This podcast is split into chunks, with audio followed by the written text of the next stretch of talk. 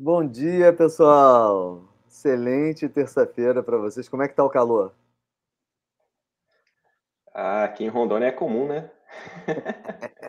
aqui nós estamos acostumados já. Vocês que estão passando calor, a gente está tudo tranquilo. Bom dia. Aqui em São Paulo melhorou hoje. É, a gente está fazendo um trial de Rondônia, né, Thiago? A gente está fazendo um trial aqui no Rio de São Paulo. Isso, é só uma experiênciazinha tranquila aí. 60 graus em show de Taylor Swift, aqui é, é diariamente isso. Gente, olha, excelente terça-feira para todo mundo. Muito feliz de estar com vocês novamente, sempre com a Vanessa, eu e a Vanessa aqui, dupla de ataque da, das terças-feiras de práticas ágeis, e com o nosso convidado Tiago Henrique, sabe? Hoje, depois vou pedir para que ele se apresente, mas spoiler, nós nos encontramos praticamente todo dia. É, gente, vou começar com, com, a apresentação formal do programa e depois de mim passo para a Vanessa e sempre a gente deixa o convidado para poder fazer a introdução e a gente retoma para o tema, tudo bem? Joia. Maravilha. Então, mais um JA 731, sua jornada ágil todo dia às 7h31 da manhã, de domingo a domingo, no nosso caso de terça a terça. É, estamos presentes em todas as redes sociais, nesse momento transmitindo para o LinkedIn, para o YouTube, para todas as demais redes, então você pode estar acompanhando a gente em qualquer uma dessas redes agora, ao vivo, tá? E hoje, especialmente, com o Tiago Henrique, que vai se apresentar de novo para falar sobre o tema modelo de negócios. É, me apresentando rapidamente, meu nome é Paulo Coimbra, sou head de produto no Sua Música, produteiro com mais de uma década aí vivendo nessa vidinha de produto maravilhosa de hipóteses, validações e aprendizados. É, hoje tô, vou seguir para minha descrição visu, é, é, visual. Hoje estou usando uma camisa polo azul escura em homenagem ao Novembro Azul, sabe?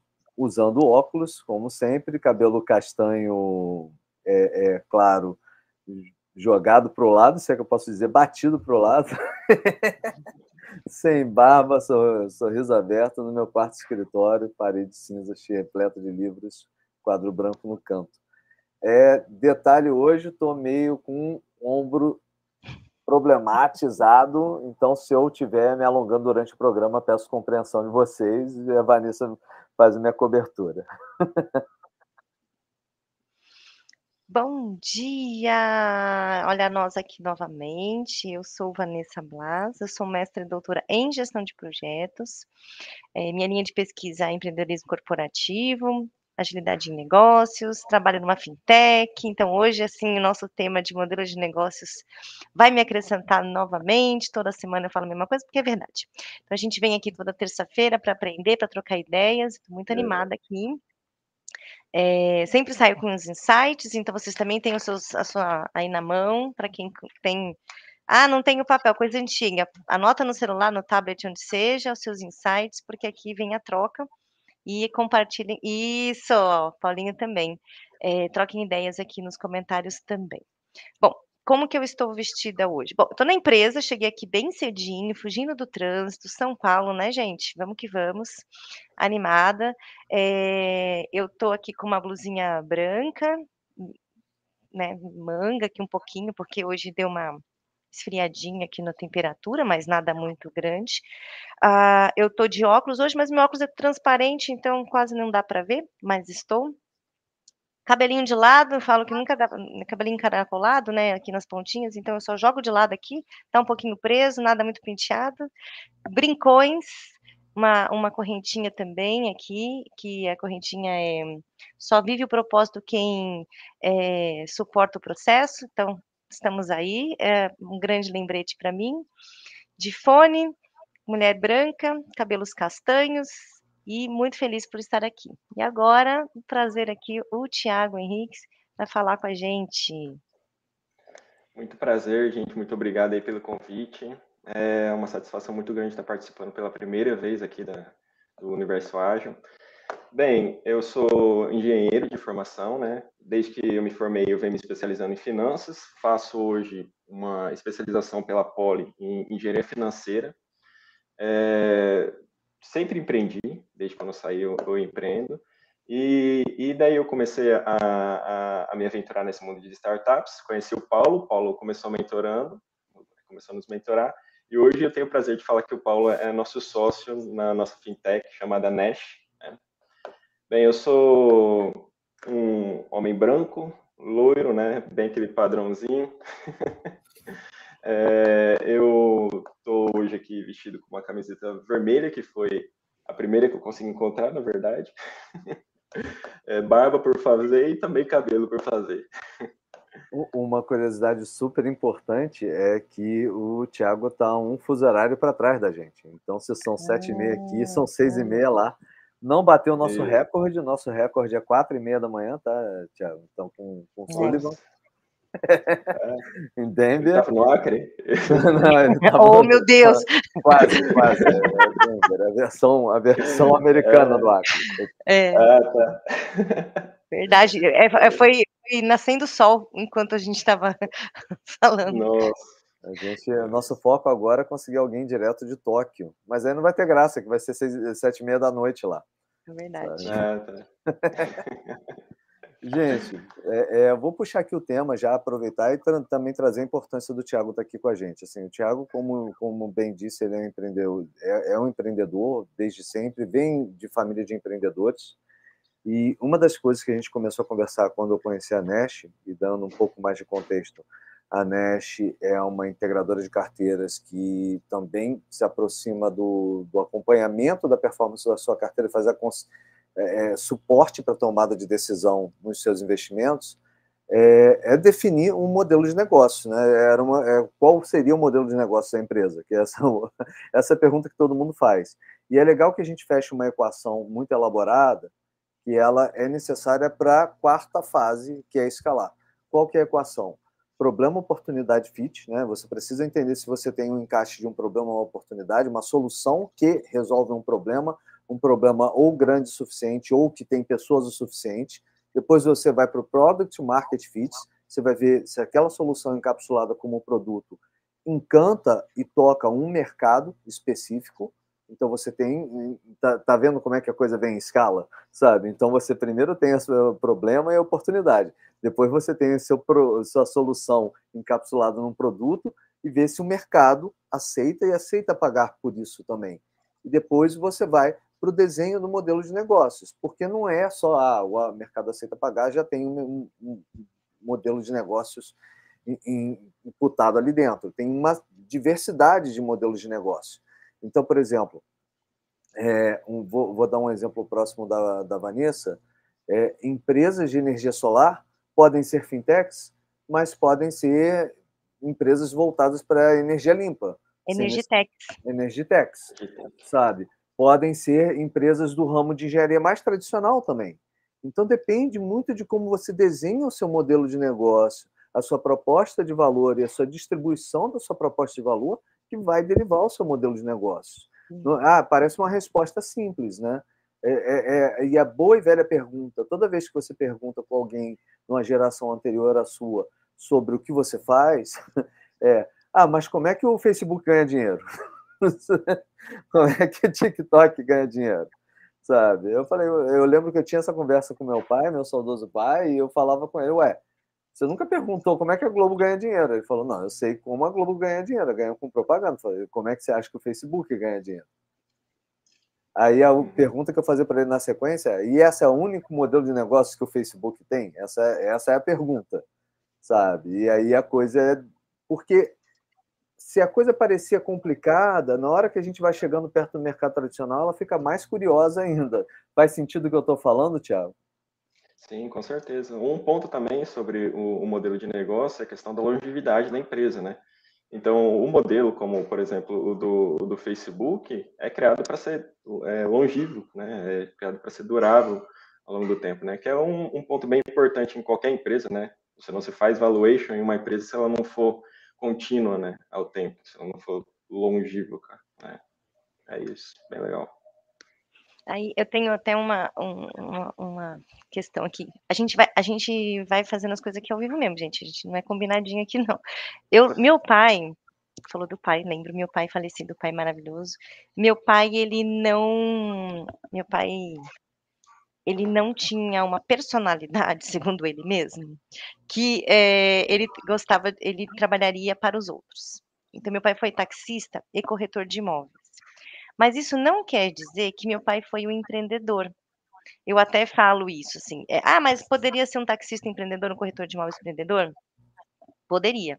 Mas o perfil do meu pai não era muito arrojado, sabe? Assim, ele não criava coisas é, é, novas. Meu pai não era uma pessoa inovadora. Meu pai trabalhava bonitinho, saía no horário dele, voltava no horário dele, mas ele não, ele não botava balinha, sabe? Ele não criava. É, acho que a coisa mais inovadora que meu pai fazia é que ele me levava para trabalhar. Minha mãe acho que ficava irritada comigo em casa. Aí ele me levava para trabalhar e falava assim: Olha, tá vendo aquela pessoa lá no fundo vai chegar ali? Tá vendo lá na frente? Abaixa que eu ia no banco da frente. Eu tenho um metro e meio agora, você imagina como é que eu tinha com 10 anos, bem menos, né? Aí, abaixa que ela vai fazer sinal. E aí eu abaixava assim no banco da frente, a pessoa fazia sinal, aí levantava. Tem problema que minha filha vai na. Porque o taxista na época não ia na frente, né? Assim. Uhum. Minha filha tá aqui, tem problema se a gente se ela participar da corrida? Não, não tem, não sei o quê. Não, não. Aí levantava e é, era a coisa acho que mais inovadora que meu pai, que ele falava para mim, pelo menos ele fazia. E vivíamos bem, mas ele não tinha uma, uma via empreendedora. Ele era uma pessoa, um profissional liberal, é, que trabalhava bem e fazia seus bicos ali entre corretagem e e o táxi dele. Então, assim, às vezes é, você. Mas era outra época, porque era uma geração realmente de trabalho. Sim, de ia lá, trabalhava e voltava. Hoje, no mundo que a gente vive, é, com tanta concorrência e um mercado tão diferente, acho que a gente tem que é, pensar sempre de uma maneira como que eu me destaco em relação aos, aos meus concorrentes, mesmo quando a gente é um só é, é falar assim, ó, eu sou um profissional é, é, liberal, mas é, o meu mercadinho ele tem um diferencial em relação ao outro, é uma outra época também. Eu lembrei disso agora. E eu acho que no futuro eu vou empreender, até porque eu tenho carreiras em paralelo aí, né? uhum. né? E, e, isso me e essa conversa de hoje, assim para quem está nos acompanhando, é, ah, mas eu não tenho intenção de empreender agora, eu não conheço, é, mas eu acho bem interessante, né, da gente pensar como que a gente pode ser um profissional ou é, diferenciado aí no, no mercado. Era isso que eu tinha para para contribuir, assim, que eu lembrei é, que hoje meu pai teria que talvez seja um pouquinho mais em, uma via empreendedora, diferencial, porque tem o Uber, tem o Cabify, tem tantas outras coisas aí que ele teria, ou tem o quinto andar, né? É outra, é outra época mesmo. É, é só, bem só, bacana. Só fazendo um ponto também sobre empreender, é, a questão de, de inovação é essencial mesmo, né? Em empreender. Só que tem um lado do, do, do empreendedor que é a questão de se aventurar, né? Então, eu, eu considero o, o, seu pai sim um, um, empreendedor, né? Ele tinha que todo dia ir matar um leão, né? Sair, conquistar o cliente dele. Assim como o meu avô, como o Paulo falou, né? Eu venho de uma família empreendedora, o meu avô é empreendedor. Ele tem os negócios dele sim, mas eu acredito que o, empreendimento, o, primeiro, empre, o primeiro empreendimento que ele se aventurou, primeira vez que ele virou empreendedor mesmo, foi ao sair de Portugal. Ele, a esposa dele, minha avó, né? Com o meu, meu tio no, no, nos braços ainda um bebê e vir para o Brasil, né? Então, acho que essa questão de, de, empreender é muito sobre se aventurar, a tomada esse, esse risco, né? O seu pai poderia ter o, o emprego dele seguro, mas ele, pode, ele preferiu ir e, e, virar corretor e, e, criar essa renda a mais, né? Não ficar fixo ali na, na questão da série. É o famoso endeavor, né? Assim, a palavra em inglês é até mais bonito, sabe? Porque é realmente de uma aventura sabe?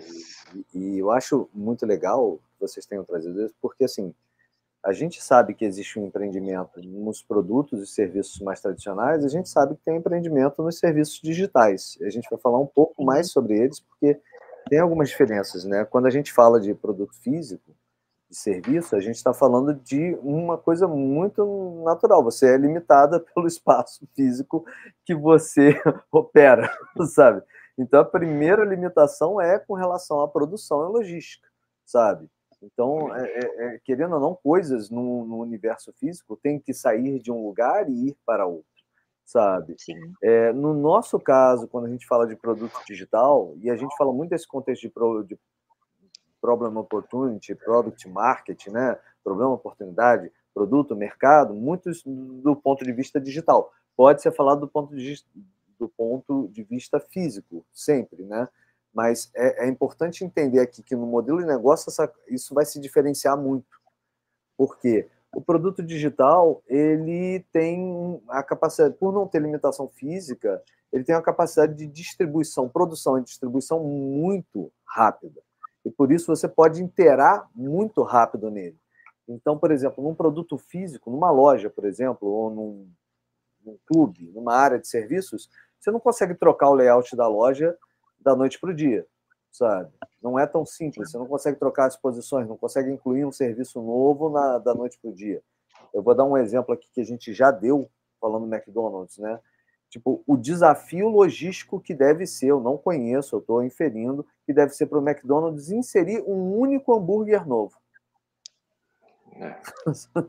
é. A cadeia de produção envolve ingredientes novos que tem que ser colocados num lugar novo, que tem que entrar num pipeline novo de distribuição, que tem que educar uma porra, uma pancada de funcionário, para não usar palavra carioca, Sim. sabe? Para algo sazonal que vai demorar duas semanas, sabe? Enquanto... E, e, e, e sabe que eu lembrei agora, Paulinho, quando eu vi o filme do. É, o modelo de negócio deles não é um hambúrguer. Não, é um hambúrguer. É um imobiliário. Eu não sabia disso. Eu trabalhei no McDonald's. E eu não sabia disso. Assim, eles têm toda uma avaliação. É, é bem. É, o filme do McDonald's. Há várias pessoas muito empreendedoras. Não é.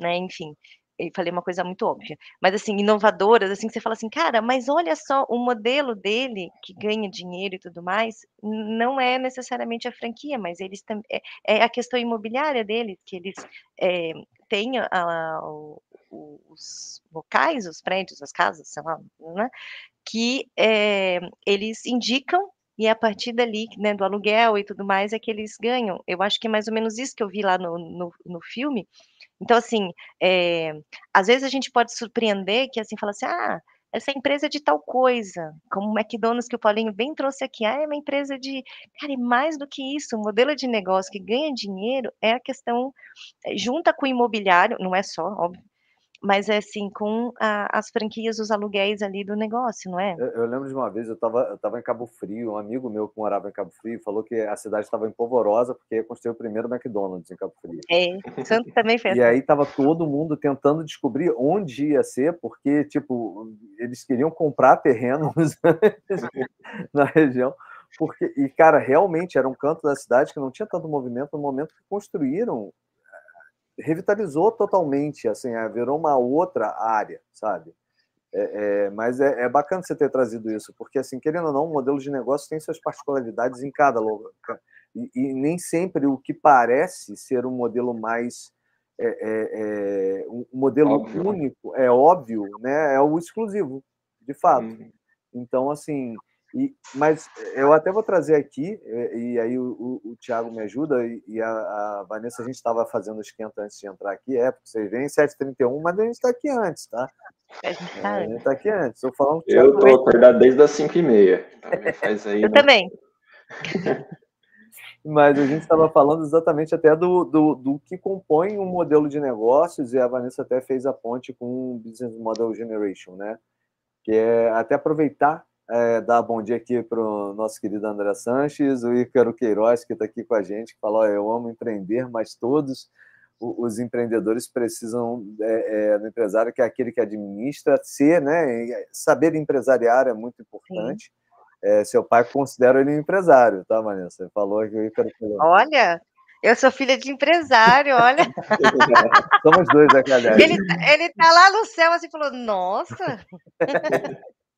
Ó, o André falando aqui, então, que é um episódio em homenagem aos pais, até aproveitar para parabenizar o Thiago, que tem a filhota pequena aí. O único dia que ele teve para dormir, a gente tirou ele da cama.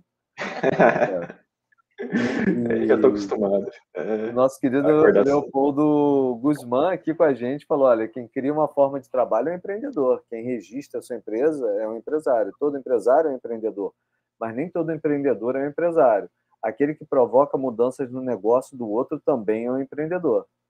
Ah, concordo, é, é, é, um jogo de peças móveis, né? Mexeu ali, você impacta o outro, é muito natural, e vice-versa, assim.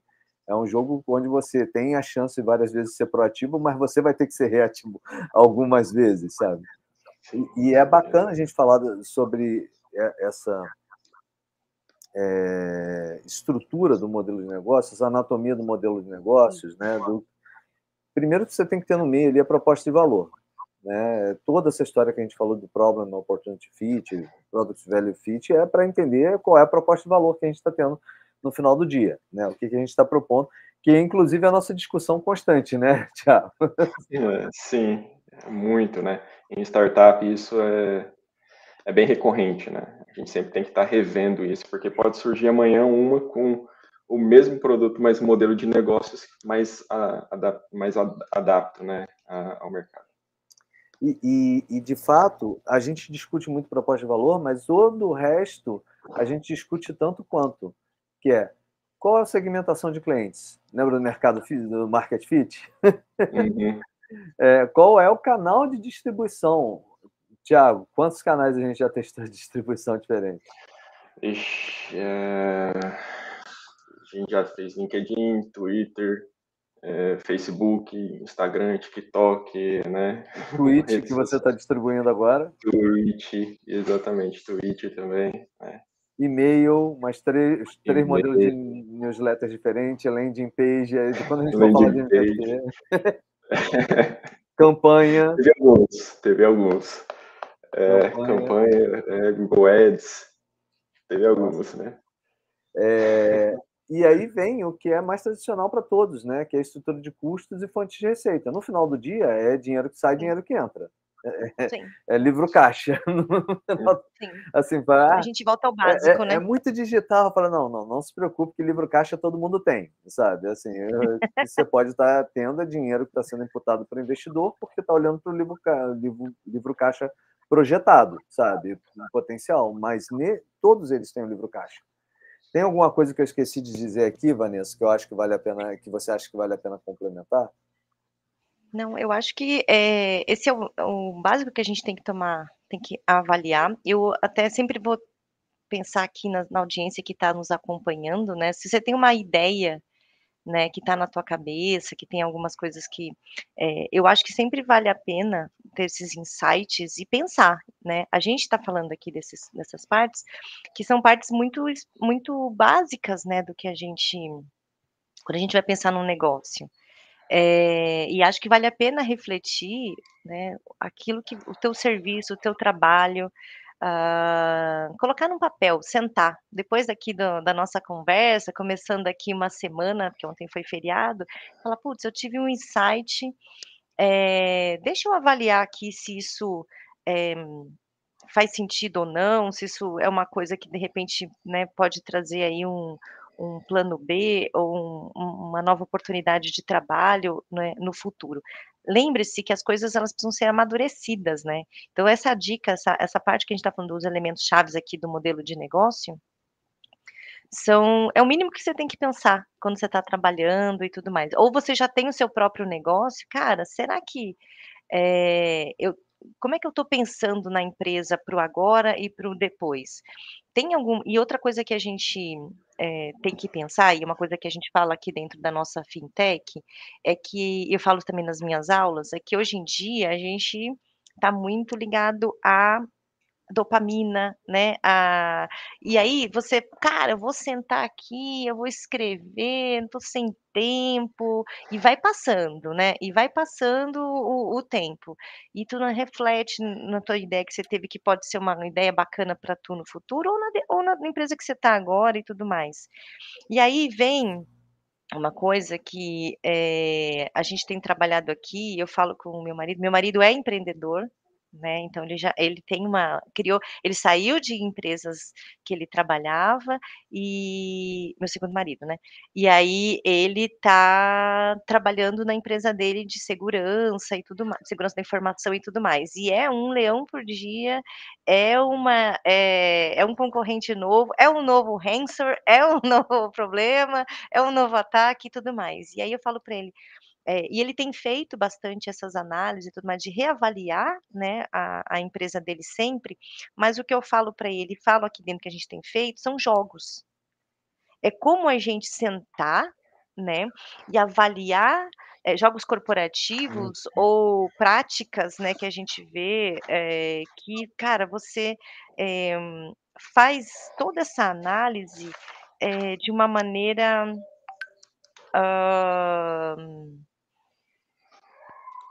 mais divertida, né, mais é, engajada, colaborativa. Então, uh, o Osterwalder ele, tem, ele fez isso com, com o Business Model Canvas, né? Então ele trouxe lá atrás uma análise da literatura, coisa pesada ou do dia a dia. Olha, esses são os campos chaves e tal. E ele criou o Canvas, né? Assim, não foi assim, foi uhum. bem demorado o negócio. É, cara, por que que no, assim, no nosso dia a dia, minha pergunta aqui até para o Tiago, para o Paulinho, que são pessoas que estão empreendendo de fato ali, estão é, bem imbuídos assim, é, como no dia a dia tornar é, essa análise inicial ou essa reavaliação do negócio, dos modelos chaves e tudo mais, é, mais atrativa, menos cansativa, já que a gente está correndo no dia a dia, né? É, é, práticas que tornem isso mais fáceis, estratégias para que, olha, empreendedor ou pessoa que quer empreender, você tem que fazer essa análise inicial, você tem que fazer essa reavaliação, mas existem caminhos mais divertidos e eficientes para fazer isso? Essa é a minha pergunta aqui. É, é, é, é, meio complexo, né, realmente. Eu, como o Paulo falou, ele, eu, eu, eu estou nesses dois mundos, né, tanto no, no, no, digital quanto no físico, né. Eu trabalho também ali na, na, na empresa da, da minha família aqui, que é uma loja de modelo de negócio tradicional, né? Nesse modelo de negócio tradicional, você é sempre puxado para dentro do, do, modelo de negócios, né? Você não tem muito tempo para ficar reavaliando, na verdade, né? É, o próprio modelo de negócio, quando você tem uma loja que vende roupas, como é a loja da, da minha família, ele te puxa. Então, você está ali todo dia no trabalho, fazendo. É, é bom a gente sentar, às vezes, respirar, falar, calma aí, vamos, vamos reavaliar como, como, nós estamos, né? Uma reavaliação, reavaliação dessa que nós decidimos partir para uma estratégia omnichannel, né? Começamos a criar o nosso site, né? que é, é, meio difícil quando você tem uma empresa assim, né? Num, ramo mais tradicional, ainda mais uma empresa familiar, né? Existem mais complexidades. O modelo de negócio todo dia te puxa, né? Agora, no digital, no digital é muito mais, assim, é é, ativo isso mesmo. Todo dia você tem que é, avaliar, olhar os seus concorrentes, o que, que eles estão fazendo, né? Calma aí, nós estamos indo para pela linha de raciocínio correta, né? Uma maneira de, de deixar isso mais divertido é, eu não, não, saberia te dizer, na verdade, porque eu gosto muito, eu gosto muito do, do, do que a gente faz na Nash, né?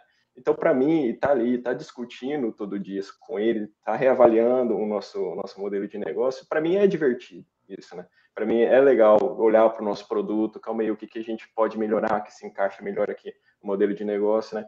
O que a gente tenta fazer, e é, é, eu acho que é o contraponto a respeito de, de, de modelo de negócio entre o físico e o digital, é que o físico tem isso. Todo dia ele te puxa, você volta nele, né? É muito difícil você sair. Enquanto no digital você tenta ficar nele. você sempre está tentando ficar no, no, no, seu modelo de negócio, né? Porque é muito fácil você desviar dele. Você, é, você fala assim, não, calma aí, a gente pode criar um, um negócio aqui um Acoplar coisa, né, Thiago? É, vai botando e, coisa, assim, quando você vai é, ver... Vamos, tá... fazer, vamos fazer uma nova feature aqui. É, o Paulo sempre chama a minha atenção a respeito disso, né? Sempre está falando, calma, mas se a gente fizer isso, a gente está atacando um outro público, um modelo de, de negócio diverge, né? Então, acho que, que tem isso. No, no modelo tradicional, você é sempre puxado para ele. Enquanto no modelo digital, você tem que estabelecer aquilo e tentar ficar ao máximo e de tempos em tempos tentar reavaliar, né, para ver se tem uma estratégia melhor, né? Você mas é muito, que acontece, fácil você desviar dele. Cara, você foi genial nessa tua colocação, mas o que acontece é o seguinte, no modelo físico, feature é espaço físico que você tem que limpar, cuidar, botar. No digital, você bota a feature e ela está consumindo gente ou tirando gente dali, você nem está vendo se você não estiver usando ferramentas de métrica muito precisas e configuradas. E, e, eu acho que foi genial isso que você disse, e, e a, a, pergunta da Vanessa, porque assim, Tem uma maneira mais divertida da gente rever, da gente analisar, da gente construir. Eu acho que tem várias maneiras. O, o, o que a gente costuma dizer é o seguinte: toda vez que a gente está olhando algum problema no digital e no físico também, todo problema, tudo que você está definindo num primeiro momento é uma visão 2D de um objeto 3D, sabe? É uma visão bidimensional de um objeto muito complexo. Toda nova visão ajuda a compor a forma geral daquele quadro. Então, tipo, a gente até estava trazendo algumas coisas, algumas provocações, modelos mentais que o Sullivan tinha compartilhado comigo para a Nesh, há um tempo atrás, lembra, Tiago, que eu trouxe para a gente discutir? Olha, o que, a gente acha de trazer isso aqui? Vai ajudar a gente a ter uma visão mais coerente do nosso fit? Então, acho que é, é muito sobre trazer essa diversão, né, essa diversidade, talvez, é, é, para buscar o que, que a gente está tentando materializar ali. Cara, essa aqui é a visão mais correta da nossa, da, dos nossos três elementos, né? Do nosso problema oportunidade, do nosso mar, produto mercado sabe? E do nosso modelo de negócios. E aí construindo. Talvez você não tenha opção. Você tem que usar vários modelos, entendeu? E é aquilo, principalmente no digital, senão você vai estar tendo uma visão parcial daquela coisa e você nunca vai poder ver aonde ela pode chegar e aonde ela não deveria chegar. Eu acho que é o que o Thiago trouxe aqui, que é o mais difícil. Que, por exemplo, AI é a nova coqueluche todo mundo quer espetar AI em tudo. Mas será que AI, inteligência artificial, se encaixa em tudo? Sabe? E aí foi o que o Leopoldo falou. Minha sugestão é, é antes de começar, tem certeza do seu propósito. Fez sentido para vocês? Bom. Eu já volto aí, preciso só de um minutinho. Boa. Não, para mim fez, fez bastante sentido. E aí, aí até uma aqui do, do Leopoldo. Ah, existe dentro do existe é, tenho estudado alguns algumas coisas da de estratégia de jogos e tudo mais aqui para a empresa e aí uma das duas coisas que eu tenho estudado né então que eu é, eu comprei um livro do VMO lá da jornada colaborativa e tinha um trabalho que até então eu não conhecia que é o Strategic Inception. E também tem o Lean Inception e os dois, a Maíra, que vai vir aqui com a gente numa quinta-feira em dezembro, ela que, no, que nos trouxe. E aí, dentro do, do, do Lean Inception, dentro né, dessas abordagens, é, a, tem o Ikigai para a empresa, né? Que, então, assim, a gente tem o Ikigai para as pessoas, do propósito e tudo mais, mas também temos o Ikigai é, para a empresa, né, para o negócio e tudo mais.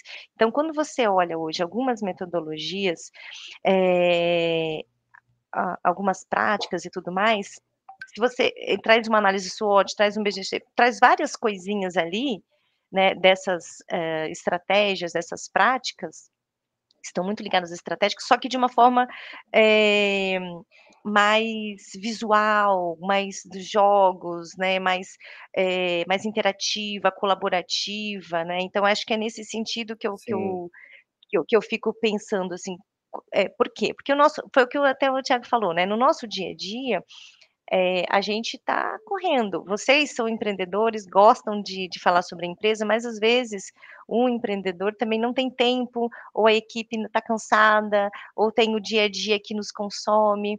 E aí é, eu sinto aqui também, a gente tem pensado em jogos, em jogos é, estratégicos e outras formas de falar, pessoal, olha, não vamos fazer uma reunião específica, nós vamos é, fazer uma dinâmica e não sei o quê, e aí dá aquele respiro no dia a dia, pessoa, e aí a gente consegue é, fazer alguns mapeamentos, algumas coisas assim, de processos, de projetos, Sim, de, de ideias e tudo mais. Não, de fato. E aí, eu queria saber de vocês, assim, é, qual é a dica de vocês para o empreendedor que está no dia a dia e tudo mais, e, cara, mas, ó, existem maneiras de você extrair, buscar, que vão facilitar e te dar um respiro, porque às vezes você está muito no dia a dia e precisa de uma inspiração, não sei. É, eu acho que o que o Leopoldo falou, é, a certeza do propósito, eu acho que isso é, é, é muito importante, né? É, o empreendedor em si, ele é meio essa, essa rocha, né? Então, ele tem que estar tá sempre revisando o propósito, porque ele é a última pessoa que pode estar desanimada. Né? Ele, o, o, restante, né, pode começar a desanimar, aí sim, né, você faz alguma, é, você dá alguma saída para dar esse respiro, né?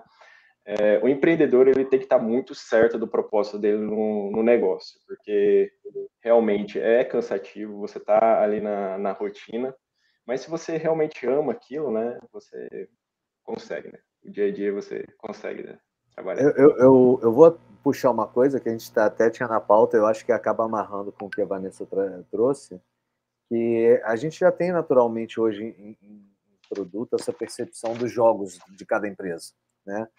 Que são, mas assim, é, é que jogo você está jogando no teu negócio? Essa é a grande colocação, né? Tipo, no final do, do dia, você sempre vai estar tá jogando um jogo, você querendo ou não, o jogo externo ao seu negócio e interno ao seu negócio, que é principalmente produto digital tem três grandes jogos, tá? Assim hoje, é, a Nest inclusive joga um deles, que é a gente tem um jogo da produtividade, que é o jogo da Nest, sabe, que é o foco na eficiência e otimização de processos. Então, sempre vai ter uma ferramenta que vai estar fazendo alguma coisa que você precise que você precisa fazer mais rápido, melhor, de forma mais eficiente colaborativa. Então, por exemplo, a Nest é um foco é com foco no jogo da, da produtividade, tá? O outro jogo que existe no mercado é o jogo da atenção, e aí eu vou usar como exemplo praticamente todas as redes sociais que a gente conhece hoje, sabe? É, principalmente as redes sociais de conteúdo. YouTube, Instagram, o próprio Facebook. É o foco no jogo da atenção. Né? Totalmente é quanto de atenção ele consome de você. E no fim do dia ele está vendendo pares de olhos e perfis de, de usuários para os seus anunciantes. E, e, o terceiro jogo, que é um jogo que o Thiago conhece muito bem, no, no mundo físico, que é o jogo da conversão, o jogo da venda, sabe? Que ele foca em gerar promoções, táticas integradas para converter usuários, sejam usuários pagantes do seu serviço, sejam usuários pagantes por um bem. Tá? Então, a gente tem esses três jogos, eu acho que a gente pode, entendendo isso como um, jo um jogo, pode também olhar para o nosso dia a dia como um tabuleiro maior. Eu brinco que toda vez que é, eu, eu, trabalhei no. Ali, o André falando, podcast no Universo Ágil é um jogo de atenção. Muito legal. Sabe? E, e, é, eu lembro que a gente falava quando eu trabalhava no varejo que toda vez que algum concorrente nosso fazia uma promoção, era um movimento no tabuleiro que a gente tinha que reagir, ou não reagir, ou fazer um movimento totalmente oposto dele, sabe? Então, é, é, quando você decide nesse jogo do empreendimento se você vai ser proativo ou reativo ao jogo que os demais estão jogando. E tem jogos muito mais complexos que esse que misturam tudo isso. Por exemplo, é, é, o WhatsApp nasceu como jogo da produtividade, mas hoje eu já acho que ele tem bastante do jogo da atenção lá no meio, sabe? E está tentando ir para o jogo da conversão. Esse é o fato. Então, por exemplo, a, a, Nash, ela nasceu no jogo da produtividade mas a gente já teve outras conversas, né, Tiago, no, no jogo da conversão, no jogo da venda. Sabe? Sim, sim. O jogo da atenção também foi uma conversa que nós, nós tivemos ontem, né? Se nós realmente estamos nesse jogo ou não, né? É, é, é muito interessante mesmo. É, a Nash surgiu com, com o jogo da produtividade, né? É você tirar ali aquela, aquela questão da, da planilha, né? Você ficar indo atrás do, dos seus dados na, na internet, né? Vendo quantas ações que você tem, né, e compactar isso tudo de uma forma é, visual né, para o usuário. Né. Mas nós também temos ali é, é, o jogo da, da atenção, nós tentamos trazer questão da, do, do, do, ranking de rentabilidade, né? Nós estamos conversando bastante sobre isso. E é bem interessante, né? A gente pensar também no jogo da, da conversão. É, no, no, no, universo físico, esse, esse jogo é, é muito mais brutal, né? A gente entra muito no campo do, do, do preço. Você, então, sempre está tentando trazer um preço atrativo, né? Mas tem outro, outras questões também, né? Questão de uma venda rápida. Citou o, o, McDonald's, né? Como que ele surge querendo o jogo de conversão dele, ele jogou na, na venda rápida, né? Então você ia lá, tinha só um, um hambúrguer, você em cinco minutos você já estava comendo, né? Quando o, o, os outros restaurantes estavam nesse jogo, mas não sabiam, né? O McDonald's descobriu que esse era o, o, o jogo correto. Ele misturou, ao criar o fast food, ele entrou no jogo da produtividade, que era comer rápido, sabe? Depois é. virou regra para todo mundo. Sim. Sim. Sim, e padrão, né? Tudo. Isso, isso então, só para. Vamos pensar aqui. É, só vou recapitular aqui o, o, a minha linha de raciocínio que eu estou aprendendo aqui. Então, a gente tem os componentes do modelo-chave de negócio. Então, assim, tipo, que a gente está falando lá, do, até do Osterwalder, proposta de valor, segmento de cliente, canal de distribuição, é, estrutura de custos e fontes de renda. Eu penso até que o canal de distribuição me ajuda a entender tudo isso, mas, assim, o canal de distribuição me ajuda é, até pensar na escala. Mesmo no produto digital, eu tenho que pensar em escala é, ah, é mais fácil.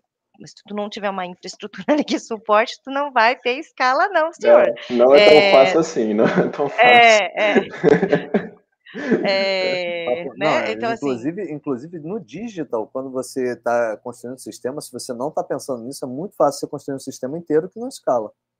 Não escala.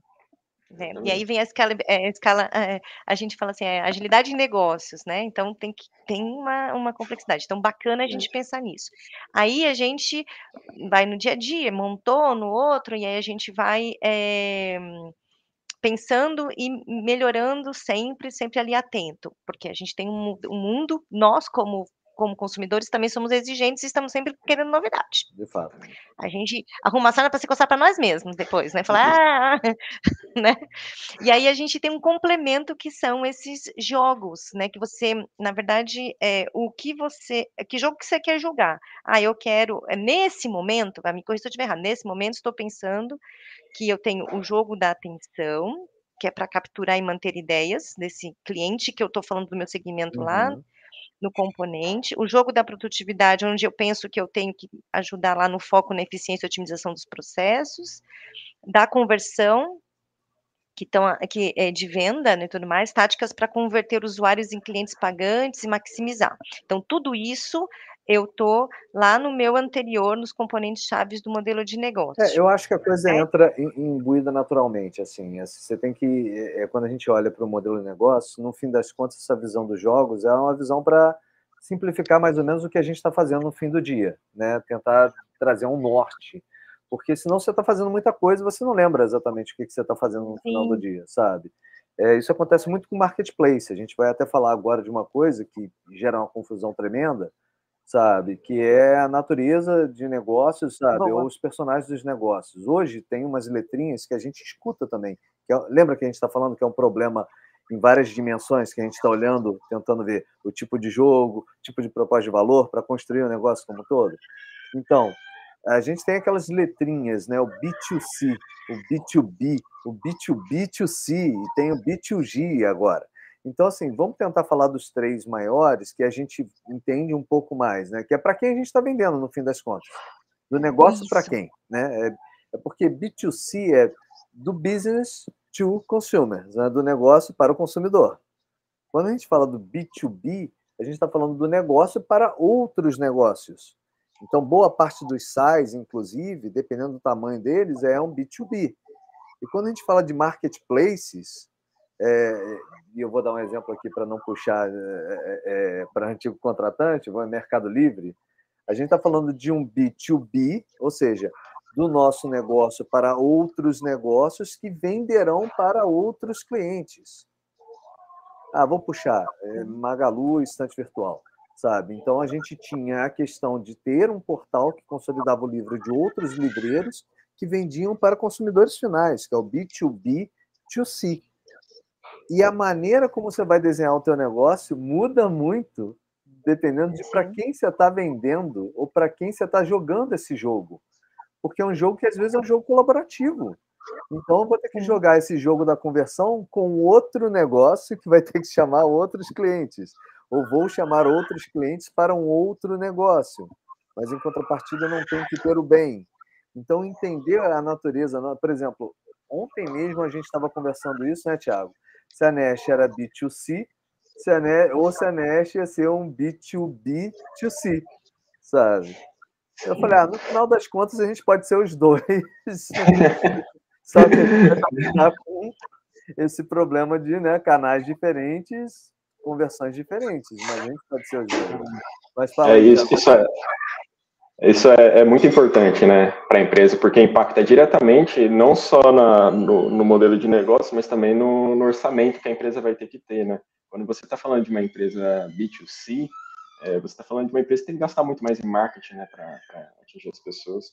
Enquanto um, um, B2B, você tem um gasto menor com marketing, né, mas você tem que ter um fit com, a outra empresa com que você está tá querendo, né, e você tem umas concorrências mais diretas, vamos, vamos colocar assim, né, você não tem aquele universo de pessoas que você está falando, onde a pessoa pode ah, preferir, você precisa daquela empresa, né? Então você tem que ter esse fit mais, mais é, drivado ali com. E às com, vezes com você tem que ter uma equipe de vendas, né, Tiago? O B2B você é, tem que ter uma equipe de vendas. É o tipo da coisa B2B, que você faz uma venda direta. Enquanto B2C você tem que ter aquele marketing digital, né, que está buscando falar com, com muitas pessoas, né? É, é até interessante você ter citado o B2G, porque é a mais complexa de todas, né? Não cabe a gente entrar aqui, né? Mas é, é o, talvez até o mais brutal deles, né? É muito difícil esse, esse mercado B2G. É, não, e, e, assim, entendeu? Faz sentido, Vanessa, é, a gente somar, porque na verdade Sim. não é não é uma escolha de uma dimensão, é uma soma de dimensões. Sim. É, qual... é uma construção, Exatamente. né? Exatamente. Então, assim, qual é o tipo do jogo, qual é o tipo de venda para quem que você está fazendo essa venda, qual é a minha estrutura de canais, qual é a minha estrutura de custos. Tem vários componentes e às vezes você está só montando aquele quebra-cabeça. E o que eu posso dizer é o seguinte: se você não montar teu quebra-cabeça antes, não se preocupe que ele vai se montar para você. Mas o custo dele se montar geralmente é muito doloroso quando simplesmente Sim. não segura. É assim, o custo do erro errar é super importante como ferramenta de aprendizado. Saber onde errar e como errar é importante também. Eu lembro que eu andei de bicicleta a primeira vez, eu caía o tempo todo, era horroroso, mas eu sabia como cair. Me ensinaram como cair. Cara, bota a mão, eu andava num chão de saibro, sabe? De caibo. É, é, e aí o meu tio falava assim, cara, bota a mão na frente da cara, porque a tua mão machucada dói, mas não dói tanto quanto a sua cara machucada, sabe? E aí eu aprendi, quase machucando a cara algumas vezes, que dava para errar, mas errar no lugar certo. Então, tem certos Sim. exercícios dessas camadas, você tem que entender à medida que você está estruturando o negócio. Senão fica uma parte móvel perigosa aqui, sabe? Você aceita propostas ou compra brigas que talvez não faça sentido para a tua empresa. Isso eu falo em nome da Nest mesmo, né, Tiago? A gente sabe Sim, o quanto é. é perigoso. É, quando, quando você começa um negócio, até falando para alguém que esteja querendo empreender, principalmente nessa área de, de startup, quando você começa um negócio, sua tendência é sempre ir para o B2C, né? É sempre, você quer vender para as pessoas, né? Você quer vender para a pessoa que, que, que você conhece, né? Você vê aquela pessoa passando alguma certa dificuldade, então ah, aquela pessoa ali pode ter, outras pessoas vão ter o mesmo problema da, daquela pessoa, né? Mas é exatamente o que o Paulo falou. Quando você começa, a gente imagina que a gente está vendo todo o nosso campo, né? Mas você está dando passos em, em, uma sala escura, né? Então, o que o Paulo está querendo dizer é mais ou menos caminhe devagar, né? Caminhe devagar, porque você nunca sabe o próximo passo onde você vai estar, tá, né? R rápido e barato. R rápido e é, barato. De, pre, de preferência. O pior é, caminhe rápido na sala escura, mas tateando. É. é essa parte é complicada. Porque a gente está falando de todas essas camadas, né, esses lados do objeto, e aí vem um outro lado que parece mais óbvio de todos, mas que a gente sabe que não é tão óbvio assim, que são os segmentos.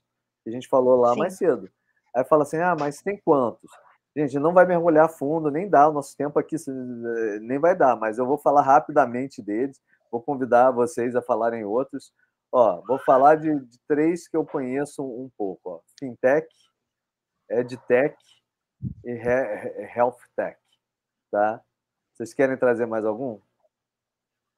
É, hoje tem um tema que, um, que é o Energitech, que é onde agora uh, a gente, nós aqui estamos inseridos, porque a Sol agora ela é uma financeira, mas ela está dentro de um grupo de Energitech, onde vê toda a, a cadeia né, do, do, de energia é, fotovoltaica aqui no Brasil. Eu também não conhecia esse termo, mas é, é, são empresas que visam né, melhorar e trazer inovação aí na cadeia de energia é, aqui no, no Brasil ou, ou, no mundo também. Eu também não não, não conhecia, né? Estou começando a ser inserida nisso, nesse tema aqui, é, mas a gente já está trabalhando nisso a, da holding, né, digamos assim, na empresa como um todo.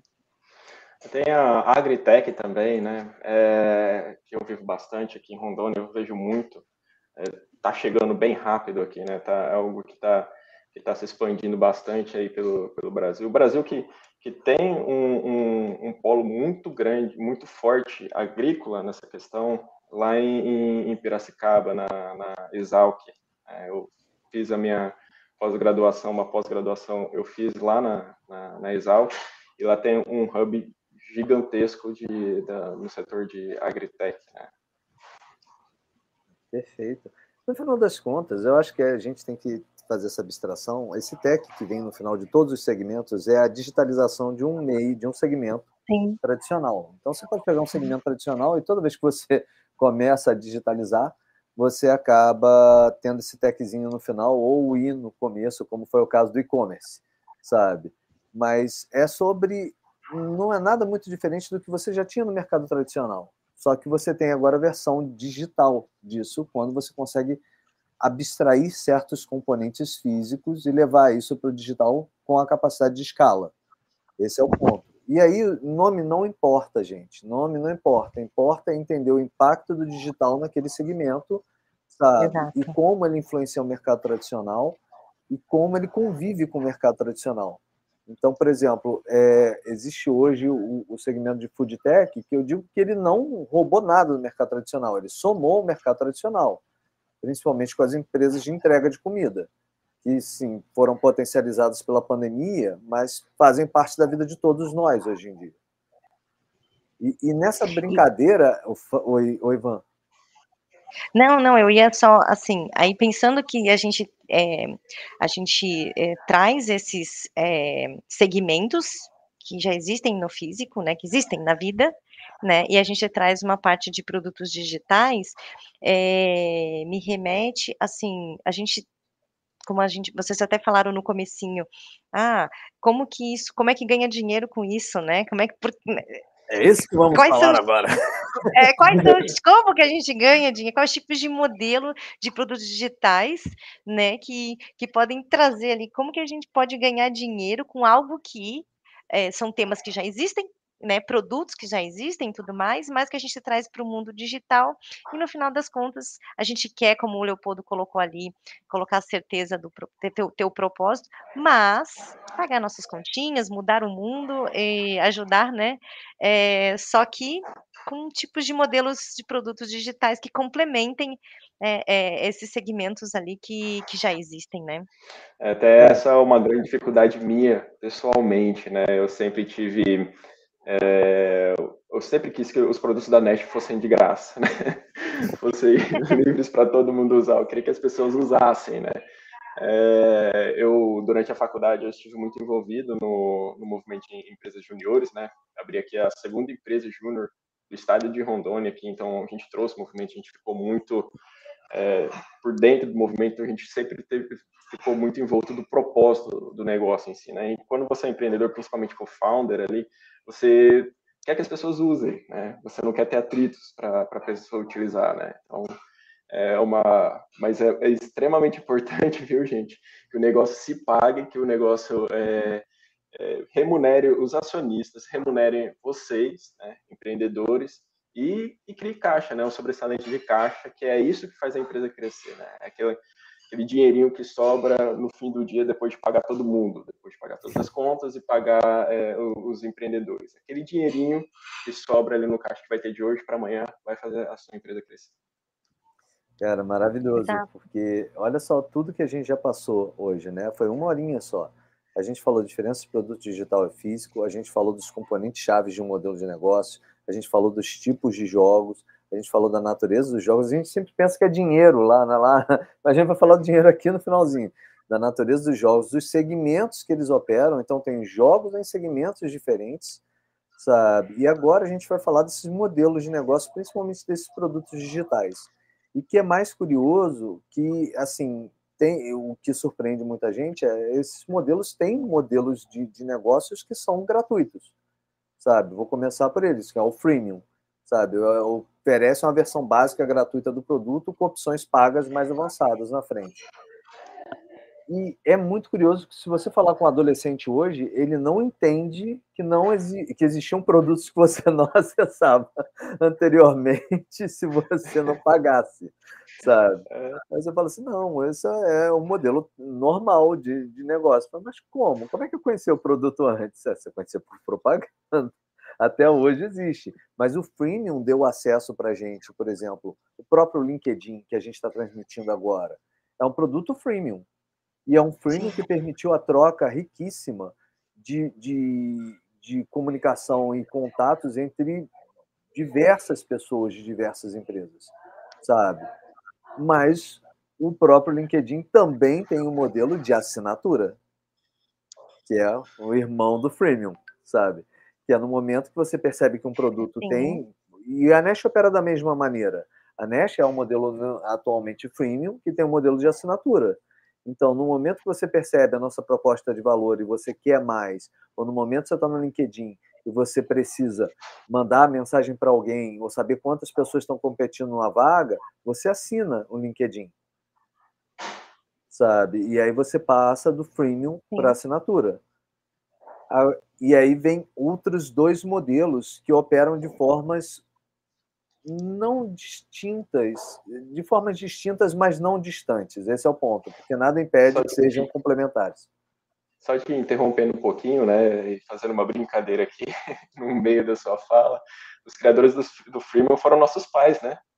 Eles chegavam lá no, no, no, mercado, aí não ia levar o cacho inteiro de uva, iam lá e experimentavam uma uva para ver se Aí a depois, isso. Na feira, né? Na feira, é isso. O, o, o que é mais legal, gente, é o seguinte: porque as pessoas acham que freemium e assinatura andam juntos, separados de marketplace e publicidade. O que é distinto. Eu já conheci modelos de negócio, o próprio caso da Estante, que ele é um modelo de freemium e assinatura no marketplace, onde você assina também para você ter a, a, acesso a outros benefícios, através de um outro produto que a gente tinha. Então, é, esses modelos são complementares, entendem? O freemium, o, olha, um modelo que é B2B2C tem dentro dele tipos de negócio freemium, assinatura e marketplace. E dependendo do modelo que eu já convivi, eu inclusive conheço um modelo desse, tem marketplace, tem um modelo de publicidade dentro, que é o nosso quarto modelo de negócio. Então, por exemplo, o próprio YouTube, ele é um modelo que ele é muito voltado para publicidade, muito voltado para publicidade. Já o TikTok está focando em ser publicitário, mais marketplace também.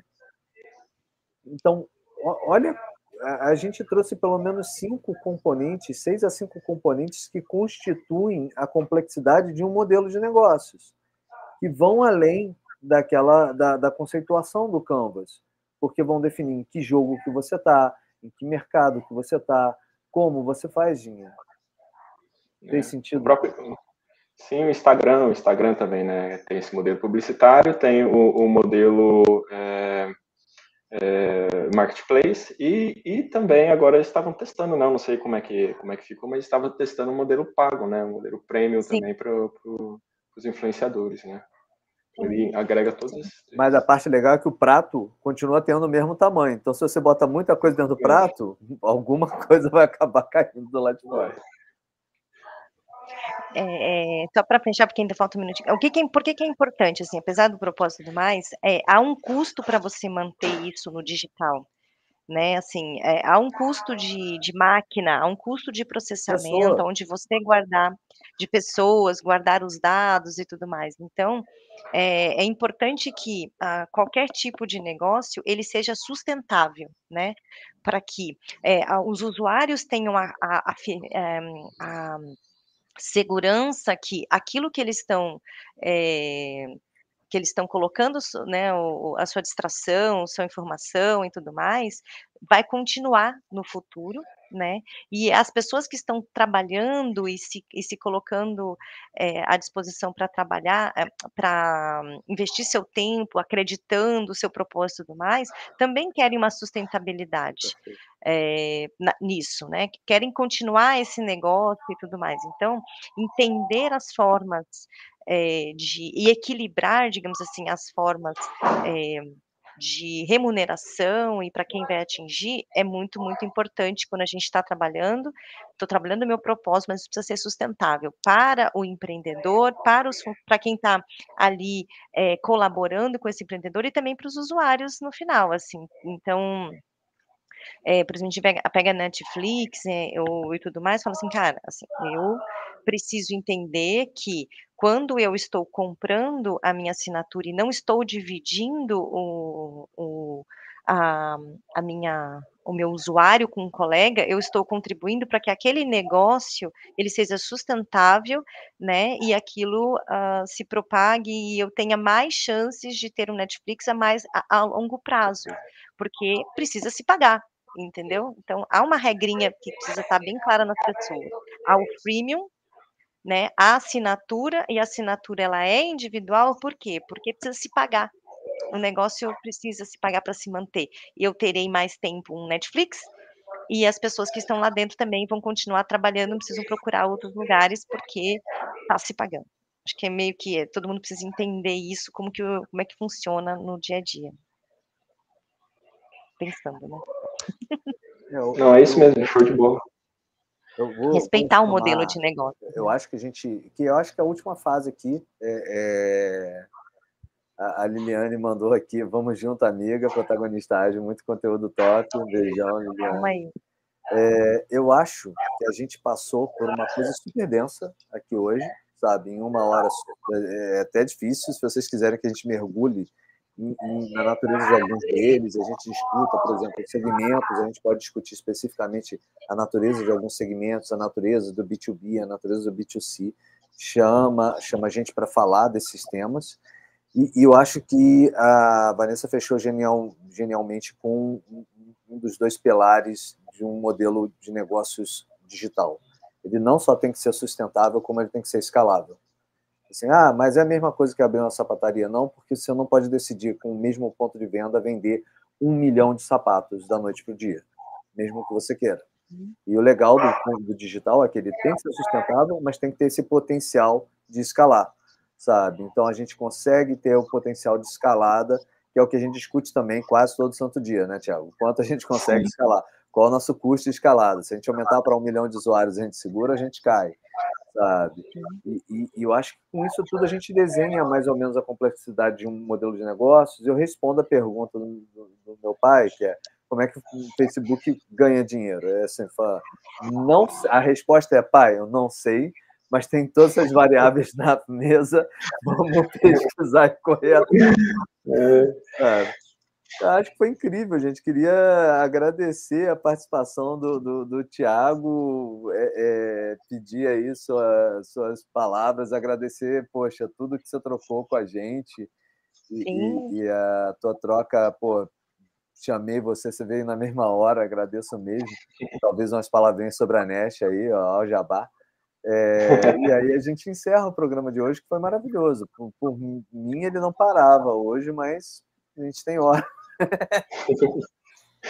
Eu que agradeço o, convite, Paulo, Paulo que é, começou lá como, já, já citei aqui, mas começou como o, o, nosso mentor ali na Nash, hoje é um prazer ter o Paulo como, como sócio, eu já falei várias vezes, eu considero até o Paulo um mentor pessoal meu, eu sempre estou conversando com ele, trocando algumas ideias num, num cunho mais pessoal, muito prazer em te conhecer, Vanessa, foi realmente muito bom passar esse tempo aqui com você, é, e, gente, acesse a Nash aí, vamos conhecer a Nash. É, vai lá, você que é, se, se aventura aí pelo mundo de, de, investimentos, né? Que você tem ali sua açãozinha, você gosta de investir, dá uma olhadinha lá na Nash, lá você vai ter tudo mais simplificado.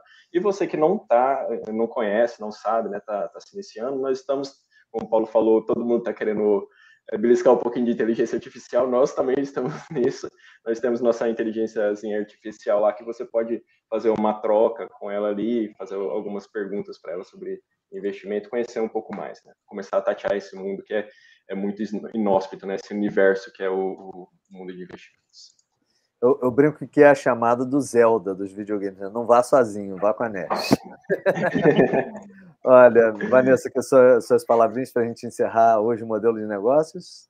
Agradecer muito, muita inspiração, agradecer mesmo essa troca aqui que a gente tem para fazer aí a, a, diferença, facilitar a nossa vida, ter uma vida melhor, tanto no pessoal quanto no profissional. Eu acho que esse é um grande objetivo quando eu venho para cá, super 100%, 100 atingido.